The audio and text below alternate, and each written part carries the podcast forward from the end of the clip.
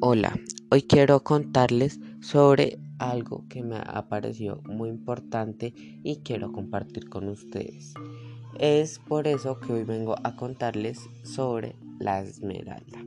La esmeralda es un objeto que muchas personas tal vez conozcan, otras tal vez no, o tal vez otras muy poco. Por eso es que yo vengo a hacer este.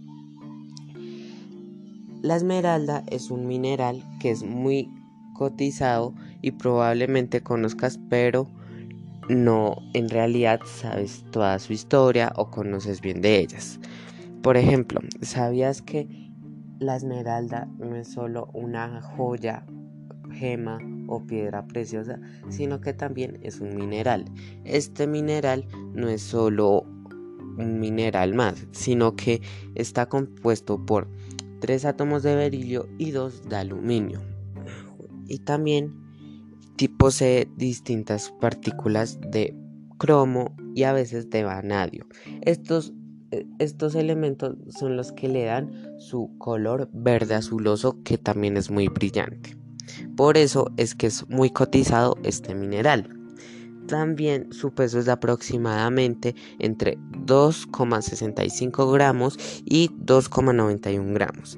Tal vez han oído mucho de esto y más en Colombia, ya que Colombia produce casi el 91.5% de las esmeraldas que se comercializan en todo el mundo.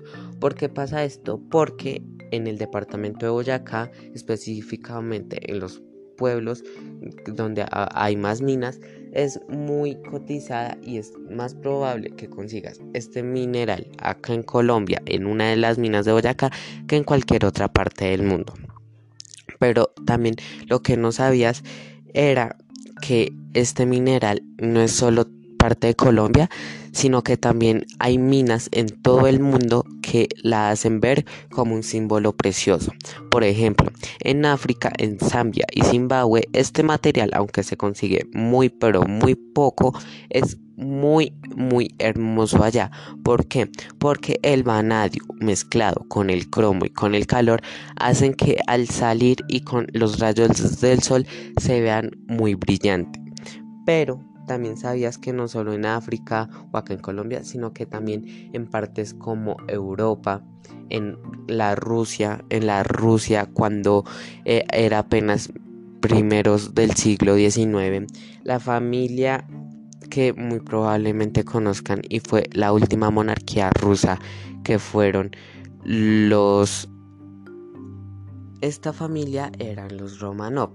¿Y qué tienen que ver con ello? Pues resulta que en la época de ellos fue donde mayormente se producía las en las minas eh, se producían y se encontraban esto ya que ellos tenían una simbología y un pensamiento diferente de esto. ¿Por qué? Porque ellos creían que entre más gemas se encontraban, más rico era su país. Además que ellos tenían la costumbre de siempre que hallaran, cada persona hallara algo, le diera una pizca y, por, e, y con eso lo representaran. Pero también en Asia, en partes como Indonesia, Tailandia o partes de la Gran China se han encontrado, pero aunque de muy baja calidad, al igual que en Brasil, donde en el estado de la Bahía se ha encontrado varias esmeraldas, pero con un color más verdoso y un poco más azul. Y también porque en este estado se encuentran una de las mayores minas que hay en Sudamérica.